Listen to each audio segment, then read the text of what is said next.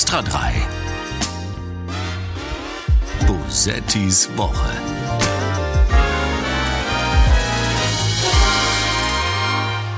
Große Vorräte lege ich mir nicht an. Also Außerdem haben wir Garten. Wir machen das schon lange ne, aus Sicherheitsgründen, weil man ja viel hört. Und da ist das sehr wichtig. Ne? Wir erneuern das dann, wenn das Ablaufdatum bei Brot zum Beispiel. Aber wir haben direkt einen Notfallrucksack gepackt für alle Fälle. Ich denke, es nützt nichts, jetzt in Panik und in Hamstern zu verfallen. Ne? Also, und das ist halt so ein Aufruf, denke ich, wirkt sich dann immer darauf aus, dass wahrscheinlich gerade bestimmte Menschen sehr panisch werden. Ne? Und das ist äh, schwierig. Ja, das ist schwierig. Äh, das war eine Umfrage zum Thema Legen Sie sich Notvorräte an. Dazu gleich mehr. Erstmal herzlich willkommen zu Bosettis Woche, der Extra 3 Version ohne Bild und ohne Bart, aber dafür mit viel mehr schlechter Laune. Ich bin immer noch Sarah Bosetti glaube ich. Und diese Woche werde ich wie in jeder Woche mit meiner Gästin über alles sprechen, was diese Woche wichtig war. Nur mal kurz zwischendurch, weil sich da jedes Mal Leute drüber aufregen. Gästin ist ein sehr altes Wort. Niemand will euch eure schöne deutsche Sprache kaputt machen. Sie war immer schon kaputt. Ganz und gar nicht kaputt, sondern in voller intellektueller Schönheit vor mir sitzend ist diesmal eine Frau, die so schön singen kann, dass man sich fragt, wieso sie zwischen den Liedern lustige Dinge erzählt und die so lustig ist, dass man sich fragt, wieso sie zwischen den lustigen Dingen Lieder singt. Ihr kennt sie aus Formaten wie der Anstalt, der Ladies Night oder dem Dreisat Festival oder als Preisträgerin des Deutschen Kleinkunstpreises. Katie Freudenschuss ist da. Oh, war nett, ne? Habe ich, mir, hab ich mir ausgedacht vorher. Absolut. Äh, das war eine sehr, sehr schöne Begrüßung. Hallo Sarah. Hi, geht's dir ich dachte, gut? Ich soll weinen in diesem Podcast. Ja, aber Man nicht am Anfang. Du so. sollst damit, also ich wollte dich schon, ich, ich habe mir eine Beleidigung ausgedacht. Das ist ja Tradition, dass ich alle, die hier zu Gast sind, erstmal beleidige. Die habe ich mir auch ausgedacht, aber ich dachte, ich beginne mit einem Lob. Geht's dir gut? Mir geht's gut. Ich freue mich auf dich. Uh, das Ja. ist schön. Das ist ein sehr schöner Satz. Ich mag diesen Satz. Ich freue mich auf dich. Also die Sache ist die, die Beleidigung würde beinhalten, dass ich jetzt in der Öffentlichkeit etwas erzähle, wovon wir uns geschworen haben, dass wir das niemals öffentlich erzählen. Das ist ja ganz toll, dass du mich das in dieser Situation auch während wir schon aufnehmen Ja. fragst. Was Ja. soll ich sagen? Hey, go for it. Ich, ich glaube einfach an deine Grundethik. Okay, wir machen das so. Ich fange an zu erzählen und wenn du sagst, nee, Sarah, wir, dann höre ich auf. Gut. Okay, also folgendes. Ähm, wir waren ja, das ist so, ihr werdet das jetzt so ein bisschen merken, das ist ja alles so ein bisschen, ähm, ein bisschen Kuschel-Klassenfahrt-Feeling, ne? Weil äh, letzte Woche war Lisa Feller zu Gast, die ich auch, glaube ich, kennengelernt habe auf den Touren mit Gerburg Janke und in der Woche davor war Gerburg Janke zu Gast und wir haben uns auch auf einer Gerburg-Tour kennengelernt. Naja, und dann waren wir aber relativ häufig zusammen auf Tour mit ihr und es gab eine Tour, Ja. in Süddeutschland. Oh ja. Da waren wir sechs Tage, glaube ich, zusammen unterwegs und wir sind von Berlin zusammen mit dem Auto darunter gefahren, mit deinem Auto. Das ist richtig. Und deinem Hund und meinem Hund. so. Also vielleicht ahnst du, worauf das hinausläuft. Diese Hunde, die saßen hinten bei uns im Kofferraum Ja. bei dir. Und du unterbrichst mich nicht, ne? Ja, bisher bin ich noch nicht beleidigt. Also ich Nee. bisher äh, die Beleidigung, die kommt dann in einer These, die ich jetzt einfach Okay. mal so in der Öffentlichkeit ausstelle. Und es gab die Situation, dass es natürlich, es war eine lange Autofahrt, es war mehr als eine lange Autofahrt und äh, zwischendurch roch es immer so. es roch, ja. Es roch. Ja. Zwischendurch kam immer so eine, so eine Wolke von hinten und wir saßen vorne und haben geschnuppert Ja. und gesagt, ah, ich glaube, das war meiner. Ja. Das äh, haben wir gesagt, dass wir das niemals erzählen Das wollen ist würden. richtig. Meine Beleidigung wäre jetzt, ich glaube, dein Hund hat öfter gepupst als meiner. Das ist eine absolut infame Unterstellung, zumal ich an dieser Stelle auch sagen möchte, dein Hund saß nicht im Kofferraum, sondern hat alle seine Haare im Fußraum des Beifahrersitzes gelassen, wo sie wahrscheinlich noch immer sind, auch wenn dieses Auto längst verschrottet ist. Und ich finde, solange wir nicht mit der Nummer zu wetten, das gehen, das fände ich irgendwie schräg, dass Das wir. Hundepupse erriechen. Ja. Wobei mein, mein, mein Hund ist ja auch, es ist ein Dalmatiner, ne? Also es ist auch wirklich gemein mit Ja. den Haaren. Sie sind schwarz und sie sind weiß. Das, Das heißt, richtig. es ist auch egal, was man anhat. Man ist. Und sie haben so, das weiß man vielleicht nicht, das ist jetzt wahnsinnig spannend für die Menschen, die irgendwie über Politik irgendwas hören wollen, aber das ist wirklich, äh, das müsst ihr jetzt leider einfach wissen, so Haare von Dalmatinern haben so kleine Widerhaken. Das heißt, man denkt, ach komm, Dalmatiner, cool, kurze Haare, der hat nicht so viel. Das stimmt nicht. Erstens haaren die einfach das ganze Jahr über und diese und du kriegst die Haare nicht mehr raus, Und egal sie wo die setzen drin sind. sich auch in Feinstrumpfhosen, sodass man einfach, selbst wenn man sagt, heute habe ich mir die Beine rasiert und dann aber abends denkt, ich möchte mit einem schwarz-weißen Pelz die Bühne betreten, muss man sich einfach nur mit dem Dalmatiner noch mal kurz so ein bisschen Ja. zurückziehen und dann ist das möglich. Dafür habe ich diesen Hund. Ja. Das ist die Hauptfunktion ist des absolut- Hundes. Ja, es gibt feministische Zusammenhänge, wo man glaubwürdiger ist. Ja, verdammt. Naja, Ja. aber ich habe den Hund sehr lieb und es geht ihm gar nicht gut. Deswegen bin ich sehr traurig. Aber das ist nicht der, das Thema dieses Podcasts, äh, sondern wir haben einige Themen, wir haben einiges vor. Aber erstmal die Frage, äh, legst du dir, hast du einen Notvorrat zu Hause? Ich habe immer Senf und Champagner. Ich glaube, das ist, eine ein, Ist das das ein eindeutiges Ja. Äh, Frau Faeser, Bundesinnenministerin, hat ja jetzt ähm, mal wieder, es wird ja immer mal gesagt, gesagt, äh, legen Sie sich Notvorräte an, weil es kann ja mal sein, dass irgendwas ist auf der Welt, also unwahrscheinlich, aber könnte ja sein, Stromausfall, wie auch immer. Ähm, und äh, das wird ja immer mal gesagt und es gibt diese Empfehlung ja eigentlich dauerhaft, ne, dass man das, aber niemand macht das natürlich. Und ähm, es gibt aber so Listen, ne, in denen steht, Ja. was man da haben soll. Und ich glaube, da steht Champagner und Senf und sonst Ich glaube nichts. auch. Aber ich habe einmal äh, versucht, richtig zu hamstern. Das war am Anfang der, der Pandemie. Und wenn man sonst so ein Tourleben gewöhnt ist und eh eigentlich nie irgendwas zu Hause hat, ich habe alles sehr schnell aufgegessen, das Gehamsterte. Ja. Also ich habe es gekauft und dann aber auch wie ein echter Hamster alles gleich in die Backen gesteckt. ist, ist es dann noch? Und, Extreme Hamstering. und seitdem kannst du auch immer, wenn du Hunger hast, einfach aus deinen Backen was. Absolut, ja. Das ist Genau. sehr schön. Ich kann es auch nicht. Ich esse es auch auf. Also ich bin viel zu verpeilt, was Einkaufen geht, an, äh, ähm, gehen angeht, so dass ich dann halt irgendwie denke, ach cool, nee, ich habe ja noch was. Ja. Ich muss ja gar nicht einkaufen gehen und schwupps ist es weg. Verdammt, wir sind nicht gerüstet für den, für den Ernstfall, fürchte ich. Nein, das ist richtig. Naja. Aber Senf ist ja auch nahrhaft. Senf. Ist es denn, ähm, ist das die Kombination, die du gerne ohne weiteres auch, also ohne irgendwas Zusätzliches noch, einfach Senf und Champagner? Nein, aber es gibt, äh, es gibt so einen Champagner, oh Gott, jetzt wird es ein bisschen krude, wo man einmal im Jahr den günstiger und dann kaufe ich den immer, dann ist der immer da. Und Senf ist ein, wie ich finde, wahnsinnig unterschätztes Lebensmittel, mit dem fast alles besser schmeckt. Das heißt, man kann fast alles als einzelne Zutat kaufen und es wird mit Senf besser. Ehrlich gesagt ist Senf ein Lebensmittel, mit dem einfach alles andere nach Senf schmeckt. Das ist richtig. Das ist, glaube ich, das, das ist vielleicht das Konzept des Ganzen. Wer Ja. weiß. Naja, ich finde, dafür könntest du fast schon ähm, den Applaus für diese Woche verdienen. Aber äh, ich möchte ihn doch jemand oder besser gesagt etwas anderem spenden. Klatschen vom Balkon. Diesen wunderschönen und völlig ernst gemeinten und unironischen, begeisterten Applaus ähm, würde ich diese Woche nämlich der Idee des 9-Euro-Tickets spenden. Wundervoll. Wundervoll, Ja. oder? Wir haben, wir haben zwei ganz schöne O-Töne dazu. Und der erste geht äh, folgendermaßen: Das ist Jens Meyer, der Sprecher der Bahnschutzgesellschaft. Wir erwarten, dass es voll wird in den Fahrzeugen und das hoffen wir auch, denn äh, das ist der Impuls, auf den wir alle gehofft haben. Und wir haben Ralf Damde von der Eisenbahn- und Verkehrsgewerkschaft EVG. Es gibt so, so einige touristische Strecken, die natürlich aus Ballungsgebieten heraus an die See, äh, ob das Nordsee, Ostsee ist, ähm, jetzt schon an, an die Grenzen ihrer Möglichkeiten stoßen. Und dann wird es dort sicherlich zu Überlastungen kommen, die das System so einfach nicht tragen kann. So, und das ist das Ding. Ich habe nämlich zu diesem 9-Euro-Ticket eine etwas unpopuläre Meinung. Ich weiß nicht, ob das so eine gute Idee ist. Also jetzt ehrlich gesagt nicht, weil, weil ich finde, dass man nur Autofahrerinnen und Autofahrer äh, entlasten soll. Ich wollte gerade überlasten sagen, entlasten Ja. sollte.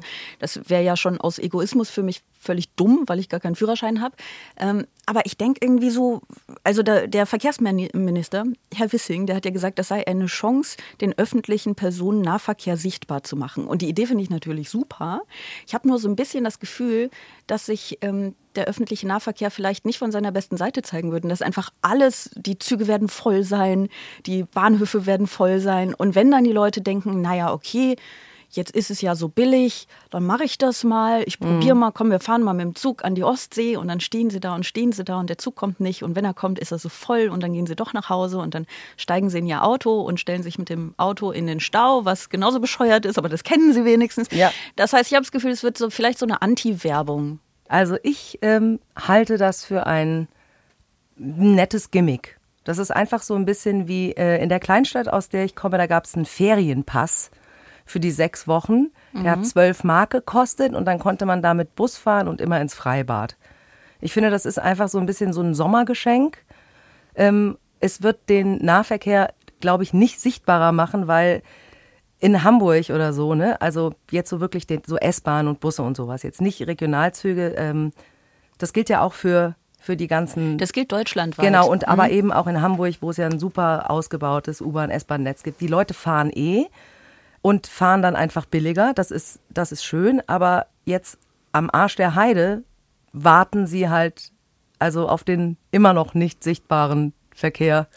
Und es ist aber, man, ist, man wartet billiger jetzt. Ja, ja, das stimmt. Also er müsste Deswegen, quasi, um, um sichtbar zu sein, müsste er da dann auch wirklich halt vorhanden sein. Ja. So, für, um für mehr Sichtbarkeit ist ja. ja ein Vorhandensein immer ein erster Schritt. Ich will es auch nicht so ganz schlecht so. machen. Vielleicht ist es, ähm, also dieses zeitlich begrenzte ist natürlich mal ganz lustig, aber man kann das ja dann auch so als Testlauf nehmen. Also es ist ein bisschen wie diese Sache mit der äh, autofreien ähm, Friedrichstraße in Berlin. Da haben sie ja dann durchaus Erkenntnisse draus gewonnen. Ne? Zum Beispiel, ja. dass da wirklich tatsächlich mehr ist Leute. Mehr los, ne? Da Witzig, ist mehr ne? los. Das ist so was tatsächlich dieses völlig absurde ja. Argument, äh, da, dadurch würden ja die ganzen Geschäfte eingehen, ja. ähm, widerlegt. Und das ist ja dann gut. Ne? Also sie haben das, das glaube ich, gut. anderthalb Jahre gemacht und dann weiß man nachher mehr und weiß, ah, das Argument ist zum Beispiel kein gutes.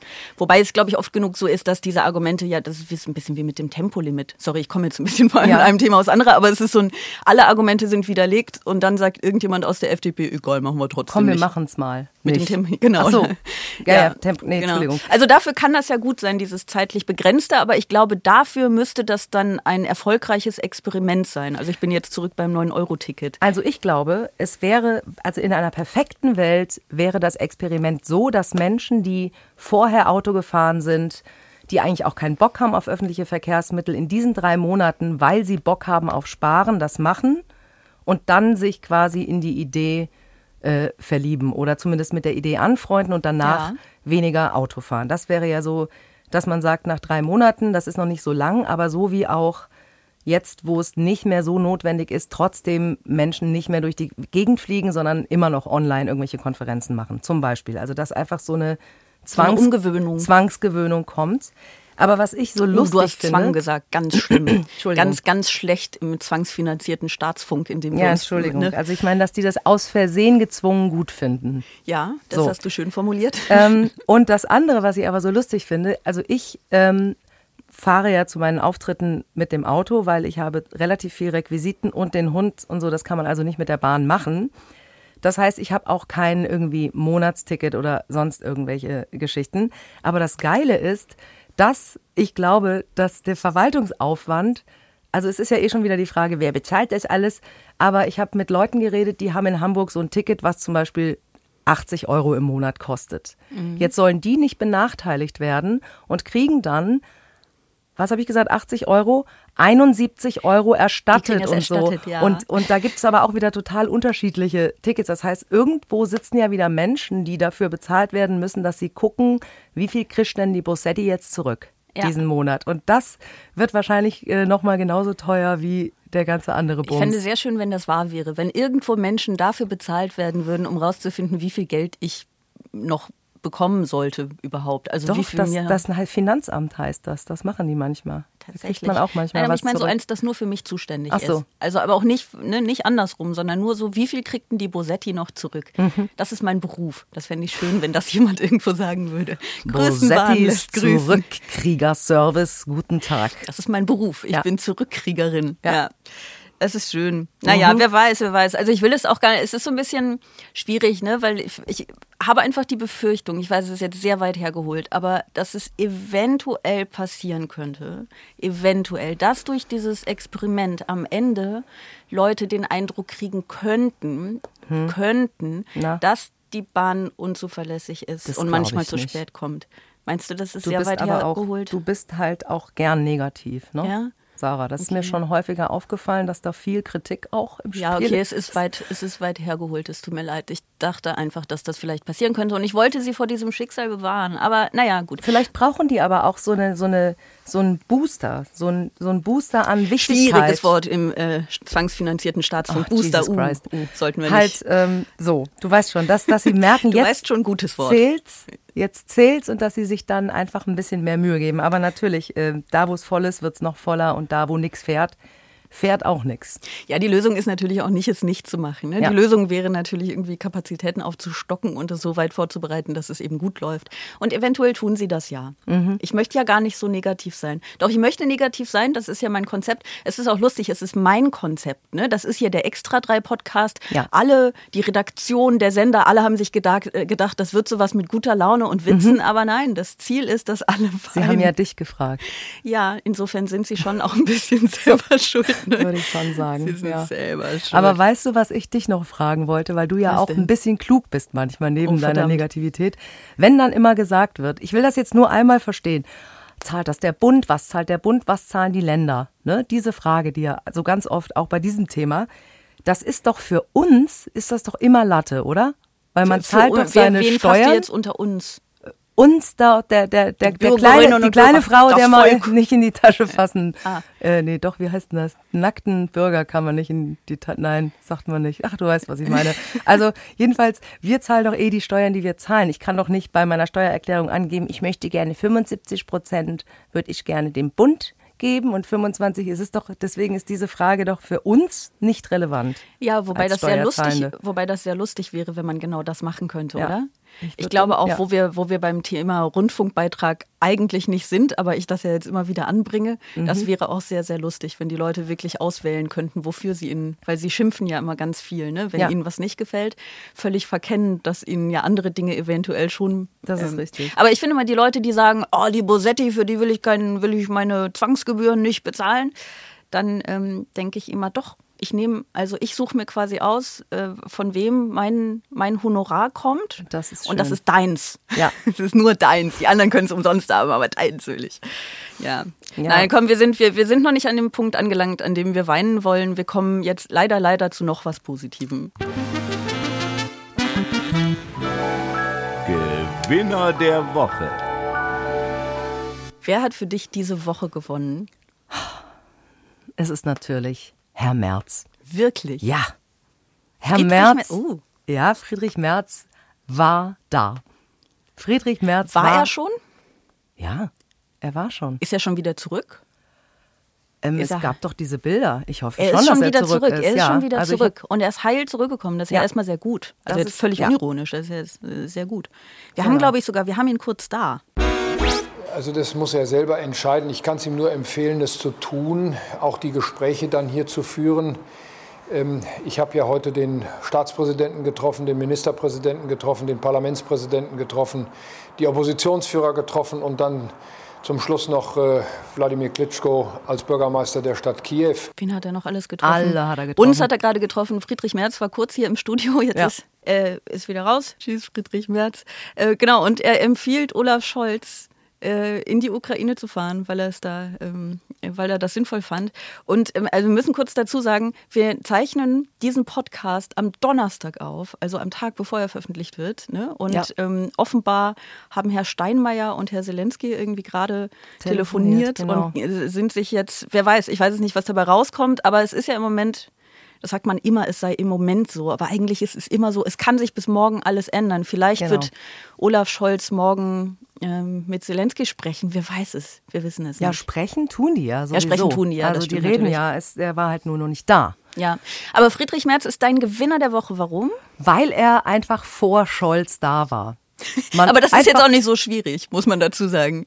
Es war, es ist relativ leicht, vor Scholz da gewesen zu sein. Ja, das könnten aber- auch wir noch schaffen. Ja, aber ich meine, ähm, er war jetzt halt da, er hat das alles jetzt schon, es ist so ein bisschen, dass er dann, stelle ich mir zumindest vor, äh, Scholz auch sagen kann, ja, ja, nee, habe ich schon, ja, hab ich schon gesprochen. Ja, ja, nee, das haben wir, ja, wirst du dann selber auch sehen, aber ja, ja, ich, wir haben da schon, sind das schon mal grob durchgegangen. Und ich möchte sagen, wenn das irgendjemandem Hoffnung gibt oder auch Zelensky freut, dann finde ich das gut, dass da jemand ist aus Deutschland, aber es ist auch so ein bisschen, es ist halt auch Friedrich Merz, der einfach dann man sich vorstellen kann, dass der da ist und auch mit so einem Hauch von, naja gut, jetzt bin ja nicht Kanzler, aber wenn ich, ja, ich würde es halt. könnte ja, ich könnte ja machen, ne? Kanzler ich hätte sein. Halt, also, Ja, ich, was will der da? Was, Äh, also, Ber- was Bärbel, Bass will, Bärbel Bass will jetzt auch hinfahren. Ne? Ja. Ich, ich weiß es nicht, es scheint ja irgendwie so ein, so ein Ding zu sein gerade. Ich hätte tatsächlich, wir haben ja auch diese Rubrik Cringe der Woche. Da Ja. hätte ich diese ganze Geschichte ehrlich gesagt eingeordnet, weil ich es so, ich finde es von allen Beteiligten, bis auf die Ukraine, sage ich jetzt mal das Ganze, ähm, finde ich es unglaublich peinlich. Ich finde aber März irgendwie auch peinlich, weil, naja, ich bin da insofern voreingenommen, dass März jetzt nicht der absolute Sympathieträger ist aus meiner Sicht. Also ich bin, ich bin nur so mittelverliebt in ihn, sagen mhm. wir mal so. Und ähm, ich kaufe ihm das halt auch einfach nicht ab. Also ich, ich habe so das Gefühl, alles, was er tut, ist Taktik. Und er hat einfach diese Chance gewittert, sich da in den Mittelpunkt genau. zu spielen und als genau. äh, Schauen Sie mal, ähm, Herr Scholz, also du hast ihn ja gerade gehört, ne, als er kurz hier war. Er, er hat ja irgendwie alle getroffen und ja. dann sagt er, wen er alles getroffen hat und sagt, ja, ich kann, ich kann Herrn Scholz das nur empfehlen. Also diese Überheblichkeit, Total. diese Unangebrachte auch. Dann zwar nicht auf dem Rücken der Ukraine, weil er schadet ihr ja nicht damit. Ne? Also ich will es jetzt auch nicht äh, schlimmer machen, als es ist. Er macht ja nichts Schlimmes damit. Aber ich habe das Gefühl, das ist so ein Mann, der einfach immer im Wahlkampf ist. Genau. Und deswegen sage ich ja mit, was will der da auch, falls jemand jetzt sagt, na ja, aber wenn es denen irgendwie zeigt, dass Deutschland sich interessiert, ist ja auch richtig und wichtig, sich eine Meinung oder ein Bild vor Ort zu machen, heißt es ja dann immer, man muss sich vor Ort irgendwie ein Bild machen, aber trotzdem diese Einladung, dass er da, das habe ich irgendwo gelesen, die Einladung war schon sehr viel älter. Also die war gar nicht jetzt von gerade. Mhm. Und dass er genau diesen Zeitpunkt wählt, um da hinzufahren und irgendwie spektakulär und super gefährlich und ich mache das und er macht das nicht. Und zumal er ja auch gar keine Entscheidungsgewalt hat da. Der, was soll der denn da machen? Dann, dann kann Zelensky ihm erklären, hier bräuchten wir das, hier bräuchten wir das. Wahrscheinlich ist es politisch klug. Wahrscheinlich hast du recht, dass er als Gewinner aus dieser Geschichte rausgehen könnte. Ich weiß es nicht. Ich glaube, das hängt ein bisschen davon ab, wie das wahrgenommen wird von anderen. Also ich finde, es das ist macht ein ihn ironischer Gewinner liebe Sarah, ah, für den Fall. Ich uh, arbeite okay. mit Ironie ab und an auch. Das, das ist mir völlig fremd. Ich weiß gar nicht, was es ist. Scholz ist natürlich ähnlich. Ach, ich weiß es auch nicht. Es ist so, Herr Melnick hat ihn ja beleidigte Leberwurst genannt und ich finde das nicht ganz unangebracht. Ich finde allgemein ähm, das Verhältnis, das viele, viele Menschen zu dem ukrainischen Botschafter haben, ganz interessant, ne? weil ja. er so gerne als, als überheblich und zu fordernd dargestellt wird. Und, ähm, Aber weißt du noch, dass, dass Scholz irgendwann März ja mal einen Waschlappen genannt hat? Hat er? Ja, das ist in jüngerer Vergangenheit. Her. Nee, nee, das ist schon ewig her. Das war irgendwie nach irgendwie nach dieser verlorenen Abstimmung. Deswegen habe ich auch überlegt, ob es vielleicht, ob der Waschlappen immer noch ihm nachhängt und er einfach gedacht hat, jetzt bin ich kein Waschlappen und ich fahre zuerst dahin, obwohl ich da auch nichts ausrichten kann. Also stell dir mal vor, du sollst eine neue Sendung übernehmen. Ja. Ne? Und du weißt aber nicht. Es gibt Gründe, warum du da nicht hingehst. Ähm, und ich fahre dann aber mal hin und sage, ja. also ich habe auch schon mal so ein bisschen meine Nummern gezeigt und so schon mal mit allen gesprochen, mit Redakteuren und so. Ja, ist doch unangenehm, oder? Ja, aber ich bin auch nicht Friedrich Merz. Ich würde einfach denken, Nein. oh schön, Katie, cool, freut Ich bin auch nicht stolz. Ich weiß es nicht. Aber wo wir bei dem Verhältnis zu diesem ukrainischen Botschafter sind, da ja. kommen wir nämlich auf meine Gewinnerin der Woche. Gewinnerin der Woche. Ich möchte dabei, ich möchte kurz wo wir bei dem ukrainischen Botschafter sind, nämlich ein kurzes Zitat von Alice Schwarzer einspielen. Dass er es wagt, unsere nachdenkliche, sehr genaue, zum Teil sehr kenntnisreiche und engagierte Stellungnahme äh, zu vergleichen mit, äh, einem, mit der Zustimmung zu einem zweiten Holocaust am ungarischen Volk ist einfach ungeheuerlich. Und es sind genau solche demagogischen Stimmen wie die vom vom ungarischen Botschafter. Ungarischen Botschafter. Ich weiß gar nicht, was sie mit diesem armen ungarischen Botschafter hat, der ja wirklich nichts mit dem ukrainischen äh, mit dem, mit dem Russlandkrieg in der Ukraine zu tun hat. Das ist natürlich ein bisschen gemein. Okay, sie hat das verwechselt im Eifer ihres ja. Eifers und so. Da möchte ich gar nicht drauf rumreiten, wobei es sehr, sehr lustig ist. Aber was ich eigentlich fast noch schöner finde, als äh, was, was sie noch gesagt hat. Das hat unser Brief schon erreicht, dass man endlich in Ruhe, ohne sich dafür beschimpfen und verdächtigen zu lassen, die Gefahr die steigende Gefahr für die Ukraine einer totalen Vernichtung und die Gefahr für die ganze Welt bereden kann. Die Debatte ist eröffnet, Gott sei Dank.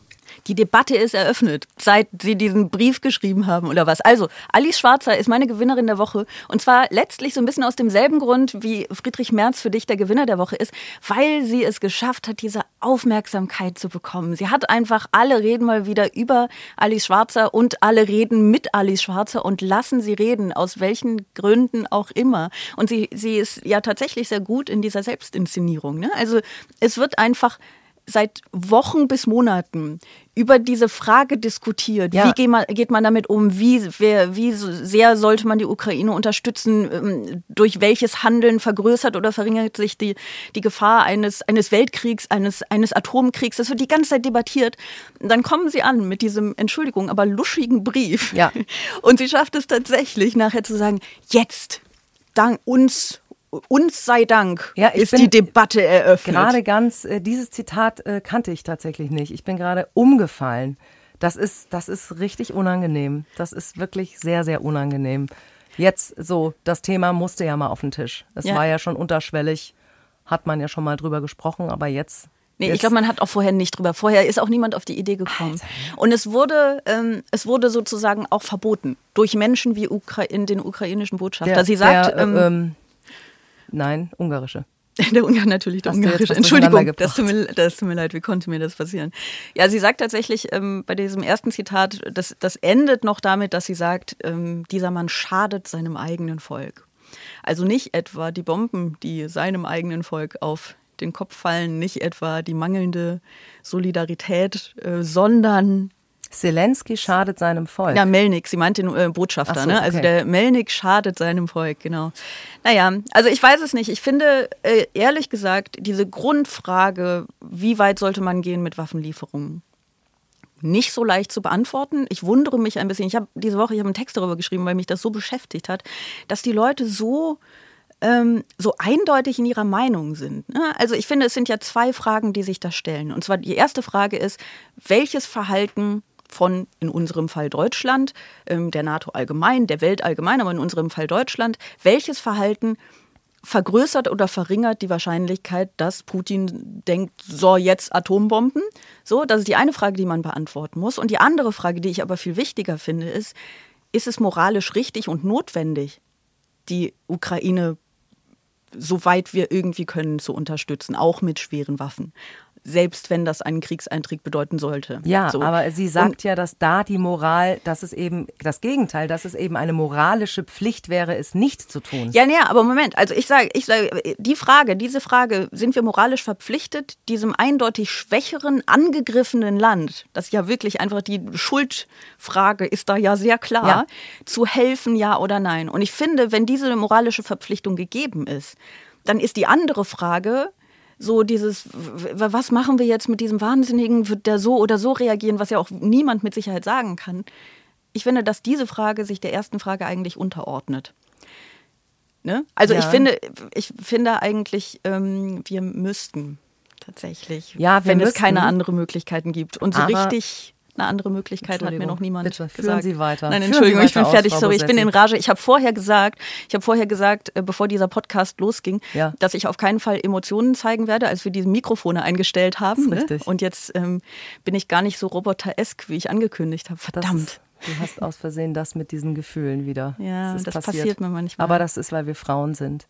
Wir sind einfach zu emotional ja, für diese Sache. Absolut. Gebt uns keine Mikrofone, gebt uns Schönheit, Schönheitswettbewerbe. Entschuldigung, bitte sprechen Sie. Ja, ich weiß gar nicht, du hast jetzt 48 äh, Punkte angesprochen. Also es ist natürlich auch in den letzten Wochen und Monaten erstmal unglaublich krass, dass alle, die früher immer ganz klar dagegen waren, jetzt dafür sind. Einige sind immer noch dagegen. Also es hat sich ja alles gedreht. Aber die Grundsatzfrage ist, da gibt es ein Land, das in dieser Bedrängnis ist, um es mal ganz vorsichtig zu formulieren. Und ist es unsere moralische Pflicht zu helfen? Ja. Ist es in einer perfekten Welt unsere Pflicht, ohne Waffen zu helfen? Wenn das funktioniert, ja. Aber jetzt habe ich diesen Brief äh, gelesen und habe jetzt gar nicht so viele Vorschläge gefunden. Das ist nämlich das Ding. Ich habe nämlich eben, äh, das kann ich ja auch sagen, äh, noch gedacht, so, oh Gott, äh, als dann du das gesagt hast, so in mich rein, oh Gott, der Brief, Und ehrlich gesagt, bei mir ist inhaltlich überhaupt nicht so viel hängen geblieben, außer dem alternativen Vorschlag, dass man einen Kompromiss findet, da, weil man miteinander redet. Und ich denke, wenn jetzt Scholz, Scholz diesen Brief liest, dass der nicht sagt, das ist krass. Warte mal kurz. Also du meinst, wir reden erstmal okay, cool. Dann machen wir erst das mit dem Reden und wenn das nicht klappt, dann machen wir das mit den Waffen. Also es gibt keinen wirklichen Aber jetzt, wo du Vorschlag. sagst, das ist wirklich eine gute Idee. Darauf Ja. bin ich noch gar nicht gekommen. Ja, also das. Du meinst, man halt könnte versuchen, mit Putin zu reden? Ja, ja. Ach krass. Ich meine, der spricht ja Deutsch, ansonsten wäre es natürlich schwierig, aber Ja, dadurch ja. ist es natürlich Ach, das möglich. wusste ich nicht. Ja, ja, der spricht ja fließend Deutsch. Ach, wenn ich gewusst hätte, dass der Deutsch spricht, dann hätte ich, dann wäre ich ihn natürlich selber schon mal angerufen, ne? Ich, ja, auf jeden Fall, natürlich. Ich wäre da auch hin. Also, ja, fand dann, nee, dann, dann nehme ich das natürlich Mit zurück. Merz, das hätte mir sehr, sehr gut gefallen. Ja, mir würde es auch wahnsinnig gut gefallen, mit Friedrich Merz auf Reisen zu Ja. gehen. Das stelle ich mir Ich stelle mir das auch ganz ein bisschen schön vor. wundervoll vor. Aber es, also um nochmal kurz zu diesem Brief zu kommen, ich möchte ein kurzes Zitat ähm, daraus, also ich habe ein kurzes Zitat mitgebracht, weil Sie warnen ja Olaf Scholz vor dem Irrtum, und an dem Punkt beginnt das Zitat, dass die Verantwortung für die Gefahr einer Eskalation zum atomaren Konflikt allein den ursprünglichen Aggressor angehe und nicht auch diejenigen, die im sehenden Auges ein Motiv zu einem gegebenenfalls verbrecherischen Handeln liefern. Zitat Ende. Und so, dann denke ich so, wenn jemand solche Sätze schreibt, dann äh, möchte äh, die Person ja auch gar nicht verstanden werden. Das und das sage ich, wahr. weißt du, ich meine, ich bin ja auch nicht, also das ist ja, was ich auch gerne tue, so Sätze schreiben, die man nicht versteht, damit Eine man nicht Freundin merkt, wie, damit man nicht merkt, wie dumm das ist, was ich eigentlich sage. Aber ähm, ich habe eben auch keinen, keinen sehr, also fordernden Brief an äh, den, den deutschen Bundeskanzler geschrieben. Ne? Also Ja, vor allem, man kann doch einfach nicht sagen, ähm, wenn ihr den, wenn ihr ein Arschloch, was ein Arschloch ist und Arschlochsachen macht, weiter provoziert, braucht ihr euch nicht wundern, wenn sich die Arschlochsachen auch gegen euch richten. Also du kann, was, was ist denn jetzt die Alternative? Zu sagen, dann soll der nur so ein bisschen da Arschloch sein und uns in Ruhe lassen. Außerdem, es ist doch sowieso, du weißt doch sowieso nie, warum und was den triggert, äh, um dann äh, zu Ja, einer krasseren. Maßnahme zu gehen. Aber mit Mhm. Sicherheit nicht, ähm, also mit Sicherheit nicht, weil man sich defensiv verhält und sagt, wir haben sehr große Angst vor Ihnen, Herr Putin. Dass er dann sagt, gut, das wollte ich hören, dann mache ich nichts. Ja, ich halte auch für eher unwahrscheinlich, dass er, dass er dann, vielleicht sollte Friedrich Merz, nein, Nein. Alice Schwarzer sollte mit Putin verhandeln. Ich glaube, das wäre vielleicht die Lösung. Sie hat tatsächlich äh, wenig Defensives an sich, dafür, dass sie äh, darf, sich dafür ausspricht, nicht offensiv zu sein in diesem Krieg, an dem wir uns ja beteiligen oder nicht. Ähm, dafür hat sie, trägt sie wenig Defensives in sich. Man könnte natürlich noch über weitere Sanktionen, also Sanktionen sind ja auch immer noch nicht am Ende, vielleicht auch im, im wenn die jetzt miteinander reden, äh, denke ich gerade im sprachlichen Bereich, dass man zum Beispiel sagt, das Wort Karussell benutzen wir nicht mehr in Deutschland oder Verdruss. Ich dachte, du sagst jetzt sowas, er muss einfach drei Stunden mit äh, Alice Schwarzer in Nein. einem Raum sitzen und sich Nein. unterhalten. Das ist die Strafe, wenn er nicht aufhört. Nein, wir, wir werden das, wir werden Ich halte das für- rustikal. Sagen wir nicht mehr. So, Ja. und jetzt kommst du, Putin, und bitte. Ja, ich glaube, das wird nicht funktionieren. Nein? Nein. Es ist aber, es ist tatsächlich ein konstruktiverer Vorschlag als alles, was ich auch in diesem Brief Ja. gelesen habe. Also Ja.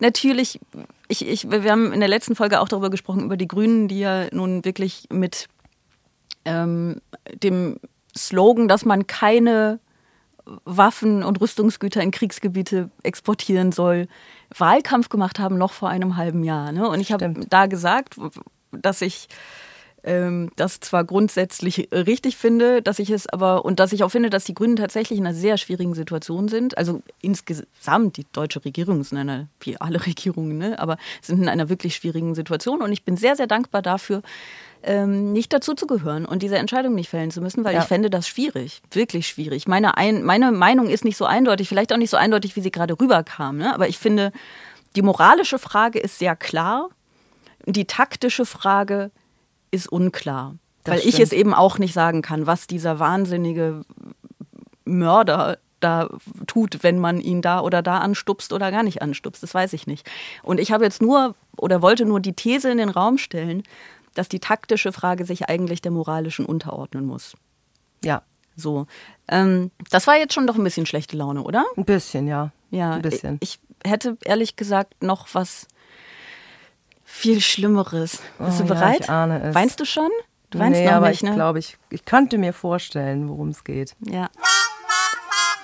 Verliererin der Woche.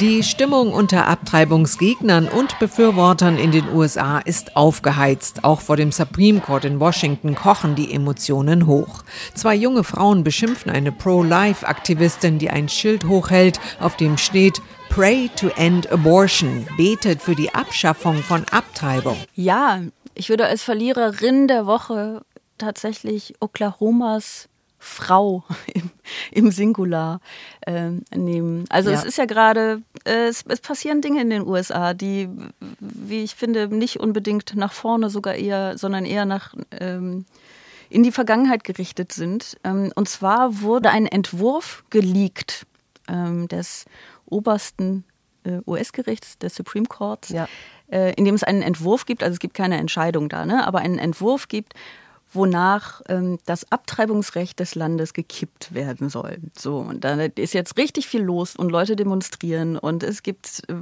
Riesentheater. Und zugleich ist es aber so, dass in Oklahoma jetzt schon Schwangerschaftsabbrüche verboten werden, sobald ein Arzt bei einem Embryo oder Fötus einen Herzschlag feststellen Genau, kann. das- Das ist nach, nee, du kannst mich gerne unterbrechen. Nee, ich will ja immer nicht so unhöflich. Bitte.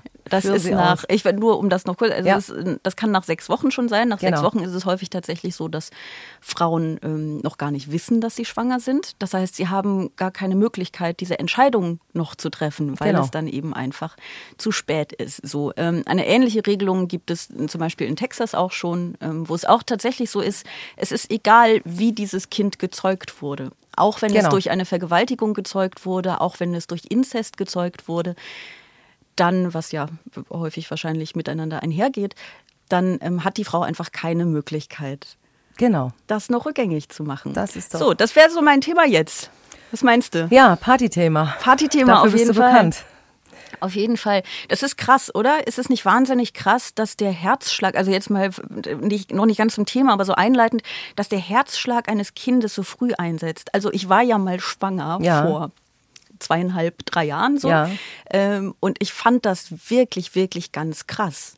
Weil dann geht man so das erste Mal so richtig zum, zum Ultraschall und geht da hin und man denkt, da ist dann so ein Punkt. Ja. Und dann macht dieser Punkt. Bum, Und dann kommt dieses Gutu, Gutu, Gutu. Das ist unfassbar. Das ist unfassbar und es ist wahrscheinlich auch unfassbar schön in deinem Fall, weil du Ja. dich einfach sehr auf und über dieses Kind gefreut hast. So, aber dieser äh, Typi da, äh, der Gouverneur von Oklahoma, ich weiß nicht, wie der heißt, der dieses, äh, dieses Heartbeat-Gesetz, ähm, seine Begründung ist ja, dass ähm, irgendwie die, die vier Millionen Menschen in seinem Bundesstaat mit großer Mehrheit für den Schutz des ungeborenen Lebens seien.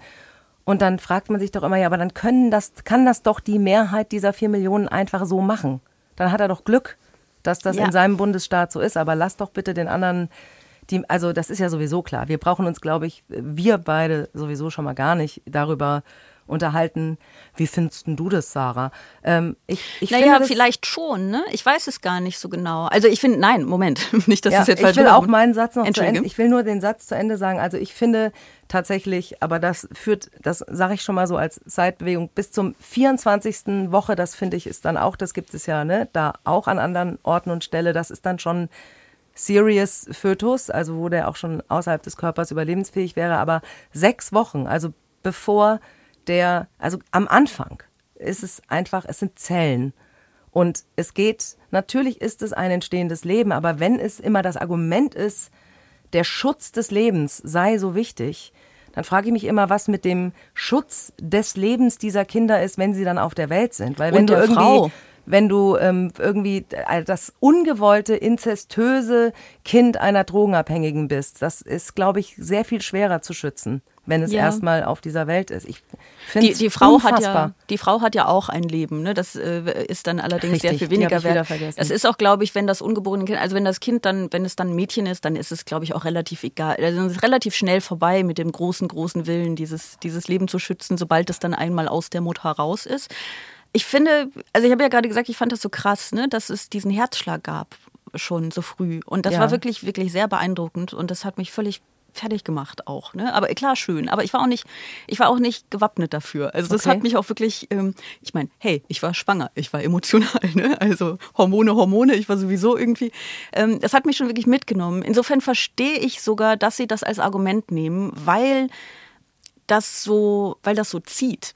Ne? Also sogar bei mir zieht das ein bisschen, weil du siehst, wie dieses Herz schlägt. Und wir sehen das Herz ja so als, als den Ja. Kern von allem, ne? von, von allem Leben. Und das ist ein Muskel. Und das Schmerzempfinden eines Fötus setzt irgendwie in der, zwei und, nee, in der 26. Schwangerschaftswoche an. Also Okay. 20 Wochen später und tatsächlich noch nach diesen 24 Wochen, um die es geht. Ne? So. Das heißt, wenn du, wenn du ein, ein Kind in der 11., 12. Woche abtreibst, das ist nicht so, als würde es diesen Schmerz empfinden. Das ist einfach nicht so. Aber das Herz schlägt halt schon. Ja. Und die, die Menschen können sich wahnsinnig schlecht, glaube ich, von diesem emotionalen, von dieser Verbindung zum Herzen und alles, wofür das steht, lösen. Und ich verstehe das sogar. Das bedeutet nicht, dass ich das richtig finde. Überhaupt gar nicht. Ähm, du musst das Leben der Frau schützen in irgendeiner Form. Und du kannst ja nicht sagen, ja, oh, das ist jetzt dein Problem, dass du in der sechsten Woche noch nicht. Also das ist viel früher, kannst du es kaum rauskriegen. Genau. Also es ist wirklich, du brauchst ja erstmal, es dauert alles so ein bisschen, ne? Ja, du Und- musst vor allem den, nee, nicht nur das Leben schützen, du musst den Wunsch respektieren. Es geht einfach niemanden etwas an, außer Ja. dieser Frau. Aber die Tatsache, dass jetzt wieder vier alte weiße Männer und eine Frau, die sowieso von allen am meisten den Schuss nicht gehört hat, die ja von, von äh, Trump da irgendwie noch eingesetzt wurde, Mhm. darüber entscheiden, was die Frauen, es ist einfach, das, kann doch nicht sein. Nein, das kann nicht. nicht sein. Ich weiß aber nicht genau, also ich wäre jetzt auch nicht dafür, Kinder noch abtreiben können, zu können bis kurz vor der Geburt oder Nein. so. So ist es ja eben auch nicht. Natürlich ist das eine schwierige Frage. Natürlich ist das eine Frage, die man, die äh, in der Abwägung zählt. Logischerweise. Weil Aber ab das irgendeinem macht man Punkt, doch sowieso. Ab irgendeinem Punkt tötest du natürlich ein Kind. Ja, naja, das macht man, das macht man sowieso bedeutet allerdings, glaube ich, in keiner menschlichen Gesellschaft, deswegen brauchen wir keine Regeln dafür. Es ist auch verboten, dein, also ich will jetzt nicht über, doch ich rede jetzt kurz über ganz schlimme Themen, aber es gibt auch Leute, die ihre, ihre Kinder, Kinder töten oder ihre Babys dann, weil sie da nicht klarkommen. Und das ist ja schon ganz gut, dass das verboten ist, Das trotz ist allem so. Ne? Und es gibt natürlich auch Leute, die ähm, wahrscheinlich in, im, im neunten Monat noch sagen, oh jetzt, das, ich krieg das doch nicht hin. Ähm, insofern ist das schon sinnvoll, das ab irgendeinem Punkt zu verbieten. Also die, nur das ist ja nicht die Frage. Die Frage ist ja, darf die Frau eine Entscheidung haben? Genau. Darf die Frau diese Entscheidung fällen? Und diese Antwort muss mit Ja beantwortet werden. Und das beinhaltet, dass es zu einem Zeitpunkt noch möglich sein muss, in dem die Frau davon weiß. Genau. Aber ich sage ja nicht, äh, ich meinte nur, dass ich glaube, der Großteil der Menschen, die abtreiben, sowieso das abwägen und sich die Entscheidung nicht leicht machen. Es ist ja niemand, der ähm, hofft, äh, Abtreibungen darf man immer und überall zu jedem Zeitpunkt, weil dann muss ich mir um Verhütung keine Gedanken mehr machen. Ich gehe einfach jedes Mal abtreiben. ja, das ist doch auch das dieses schöne Argument klar. beim. Das macht bei, doch keiner. Bei dieser Diskussion über diesen, ähm, diesen Werbung für Schwangerschaftsabbrüche äh, Paragraphen, ne? So, die genau, so, ja. so schön geführt wurde immer. Ja. Das ist ganz toll. Was denken die Leute denn? Dass das Ja. unser Hobby ist? Ja, genau. So. Ich habe auch irgendwann, ähm, irgendwann einen Text darüber geschrieben, dass ich jetzt abtreibungssüchtig bin, weil Ja. mich diese Werbung einfach, die hat mich einfach, die hat mich einfach angefixt. Weißt du? Ich bin kann sehr froh, dass ich diese Entscheidung noch nie in meinem Leben treffen musste. Aber ähm, ich finde wirklich die. Ähm, oh, jetzt bin ich aufgeregt. Ich weiß gar nicht, was ich sagen will. Es macht mich fertig. Es macht mich. Du weißt, also du weißt, dass das das Ziel ist, ne? Und wir Ja. sind jetzt auch, wir sind jetzt auch ein bisschen durch eigentlich. Das heißt, ich glaube, ich habe mein Ziel erreicht. Mhm. Du hast mich ich glaube, alle, die gemacht. zuhören, sind entweder wütend oder traurig oder Ja. beides gleichzeitig. Das ist doch ganz gut. Das haben Toll, wir gut Sarah. gemacht. Ganz Ja. toll. Wir Ich wollte ja fertig. damit nur sagen, dass es natürlich das äh, abgewogen werden will. Ich will jetzt nicht, dass das falsch rübergekommen ist, als würde ich sagen, Ja, ja, ja. immer alle, immer nee, hin da und als, immer raus da. Ich habe sondern- das gar nicht als, als Abgrenzung zu dir gesagt, sondern quasi als Klarstellung gegen ein Gegenargument, das dann so gerne kommt. Ja? Also wenn man sagt, hey, du kannst nicht ähm, im, im schlimmsten Fall eine vergewaltigte äh, Frau dazu zwingen, ein Kind auszutragen, das im schlimmsten Fall sogar noch durch Inzest gezeugt wurde. Ja. Dann sagen Leute, ja, du willst ja auch, du willst ja auch Kinder töten noch. Ne? So, dagegen ja. habe ich quasi sofort angeredet, okay. damit das gar nicht erst kommt. Es war nicht, dass ich irgendwie dachte, du sagst das. Nein. Wir haben gebührend schlechte Laune jetzt. Ich hoffe, ihr auch. Ähm, damit könnten wir oh. diesen Podcast eigentlich beschließen. Aber noch nicht ganz. Aber ja. noch nicht ganz, denn es kommt ja noch. Eine letzte Frage liebe es, wie er das sagt. Ja. Eine letzte Frage. Ja. yeah. Soll ich anfangen? Ich fange immer an, das ist so unhöflich, ne? Aber ich glaube, ich fange trotzdem an. Gut, mach das. Ich bin bisschen Unhöflichkeit im Schock. Ja. Ähm, ich wollte dich fragen, was die, was die schlimmste, absurdeste, bescheuertste Frage ist, die dir oh, mal in einem. Interview gestellt wurde. Oder alternativ, was das absurdeste Interview war, das du mal äh, geführt hast oder Gespräch in der Öffentlichkeit quasi? Boah, die absurdeste Interviewfrage. Also grundsätzlich, ähm, was natürlich immer schön ist, ist, wenn Leute so medium vorbereitet sind und man auch, also äh, Kati Freudenstoß. heißt du nicht so? Ich heiße gar nicht Kati Freudenstoß. Nee. Aber einmal. Freudenstoß ist nee, tatsächlich nee, aber, noch ein bisschen. Ja, aber noch einmal war noch schöner, aber das war nicht bei einem Interview, das war bei einer Ankündigung. Hier ist die Kati Freudenbusch. Und Freudenschuss ist ja immer schon schlimm genug. Also ich mag den Namen ja sehr, aber ja. Ähm, also was ich sehr mühsam finde, aber du hast gefragt, peinlich, ne? Peinliche Egal, absurd, verrückt, nee, absurd, wie immer. Ähm, ist ein bisschen Schlimm langweilig. Auch. Also schlimm nicht, aber langweilig, äh, langweilige Frage ist, ich, ähm, du weißt das ja, ich improvisiere sehr viel mhm. und das glaube ich auch mit einem äh, gewissen Können und einem gewissen Geschick und ja, es wird kann ich bestätigen. dann gerne mal gefragt und dann stellen sie sich einfach hin und machen das. Wie darf ich mir das vorstellen? nee, noch schlimmer ist, sie sagen, wie muss ich mir das vorstellen? Weil dann kann man sagen, sie müssen sich das erstmal gar nicht vorstellen und dann versuchst du es halt irgendwie zu erklären. Aber es ist einfach wirklich eine sehr, sehr langweilige Frage. Das ist ein bisschen die, ähm, wo kommen denn deine Ideen her, Frage für Menschen, die improvisieren, oder? Genau. Wo kommen denn deine Ideen her? Ja. Also woher soll ich das wissen, wo sie waren, bevor sie zu mir gekommen sind? Oder wenn was passiert im Gespräch, wo so etwas kurz was Lustiges passiert und dann wird gesagt, da haben sie schon wieder das nächste Programm. Ja. Wo man so denkt, hm, na, nicht ganz. Da, darüber können Sie mal was schreiben. Das wäre doch. Da könnten Sie mal, das können Sie auch äh, verwenden. Ja, ja das stimmt. Das wird, das wird äh, gar nicht so selten gesagt. Das dürfen Sie, das dürfen Sie. Da will ich auch kein Geld können für. Können Sie haben. Genau. Können Sie haben. Ja. So. Ja, das. Ähm, was war die absurdeste Show, in der du mal warst? Oh Gott, ich. Ähm, ich habe mal in der Fischauktionshalle in Hamburg, die sehr, sehr ein sehr, sehr langer, schmaler Schlauch ist, gegen 600, gegen 600 Leute gespielt, die einfach alle sehr, sehr betrunken waren und äh, sehr, sehr ähm, laut waren oh und so, dass man das äh, nicht hingekriegt hat, so wirklich. Ich bin dann irgendwann runtergegangen zu den Leuten an den Tisch und habe also versucht, von unten so ein paar Tische wenigstens mit einzubeziehen. Und da war ein sehr, sehr betrunkener Mann, der hat sich dann, also das, ich zeig's jetzt dir, das können die natürlich nicht sehen, hat sich dann seine Brille so schräg aufs Gesicht gesetzt, also wie so in so es sieht sehr schön aus. 70er Jahre Dieter Krebs spielt etwas Verwirrtes ja. und hat gesagt, gucken Sie mal, das ist lustig. Oh. Das war nicht so schön gewesen. Ach schön, nee, toll. Ja.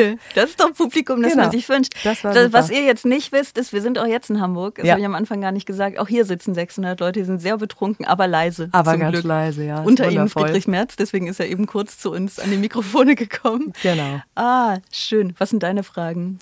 Du hast Och. nämlich gesagt, du hast mehr als ja, ich eine. Nur so, du kennst mich ja, ich habe ja immer diese, diese beknackten Fragen, mit denen ich auch auf Tour allen auf den Sack gehe. oh so, was würdest du machen, wenn aber jetzt ähm, entscheide ich spontan, äh, da du ja dein Kind erwähnt hast, deine Tochter. Okay. Deine Tochter, also wir, äh, wenn, was würdest du machen, wenn deine Tochter ins wahlfähige Alter kommt und brennt und glüht für die AfD, die es natürlich dann nicht mehr gibt. Aber sagen wir, seine Tochter würde aktiv in der AfD tätig sein wollen oder das auch tun und auch komplett für konservative Werte einstehen. Was würdest du ihr sagen? Oder was würdest du tun? Welche Tochter? Okay. Ich weiß nicht, ich weiß nicht, wovon du sprichst. Ich würde sie sofort verleugnen, natürlich.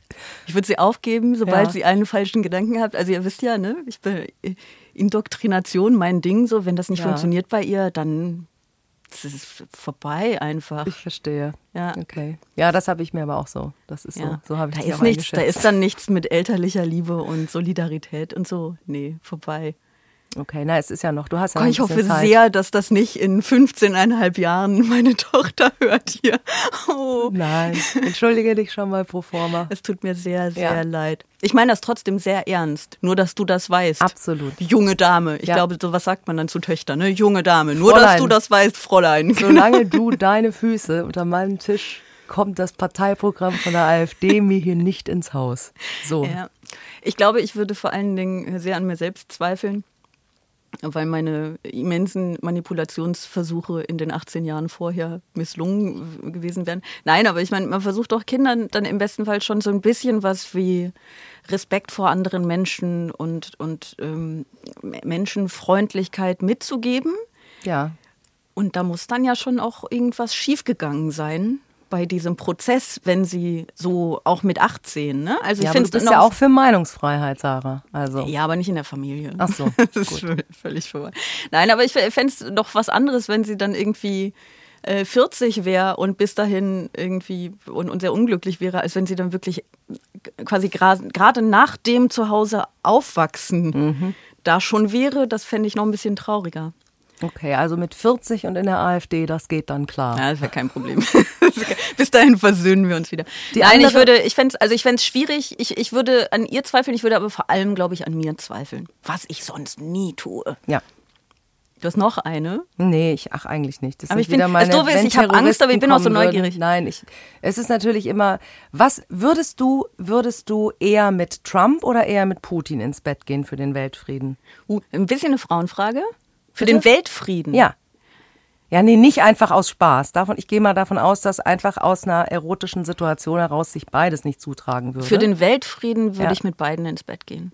Und aber ich würde darauf bestehen, lieber? nee, ich würde darauf bestehen, dass es dann aber gleichzeitig wäre. Okay. Sie müssten also auch miteinander. Ich finde, das ist ein, sagen wir mal, akzeptables Schlusswort Absolut. für diese Folge. Ja. Ja. So, ich fand das sehr schön. Das war Bosettis Woche für heute. Ähm, Wenn ihr es auch schön fandet, ich sage es jedes Mal, so auch diesmal dürft ihr natürlich euer großes, großartiges Lob wie immer schreiben an bosettiswoche.ndr.de. Wenn ihr kein großes, großartiges Lob für uns habt, dann schreibt es nicht. Wenn ihr äh, Kritik habt, schreibt es jemand anders. Wir, äh, schreibt sie jemand anders. Wir wollen es nicht hören. Außerdem könnt ihr auch an diese E-Mail-Adresse bosettiswoche.ndr.de schreiben, wenn ihr eine Frage habt für die letzte Frage, für diese letzte Rubrik. Nächste Woche ist nämlich Friedemann Weise zu Gast. Und wenn ihr eine Frage an Friedemann Weise habt, dann schreibt sie uns vorher. Abonniert diesen Podcast, damit ihr keine Folge mehr verpasst. Und ähm, hört nächste Woche Freitag wieder zu. Vielen Dank, Katie, dass du da warst. Danke, Sarah. Es war schön. Es war schön. Ja. Es war sehr, sehr schön. Bis zum nächsten Mal. Tschüss. Tschüss. Okay. War's das? Ja. Ja. Dann, dann wünsche ich ein schönes Wochenende. Extra 3. Bosettis Woche.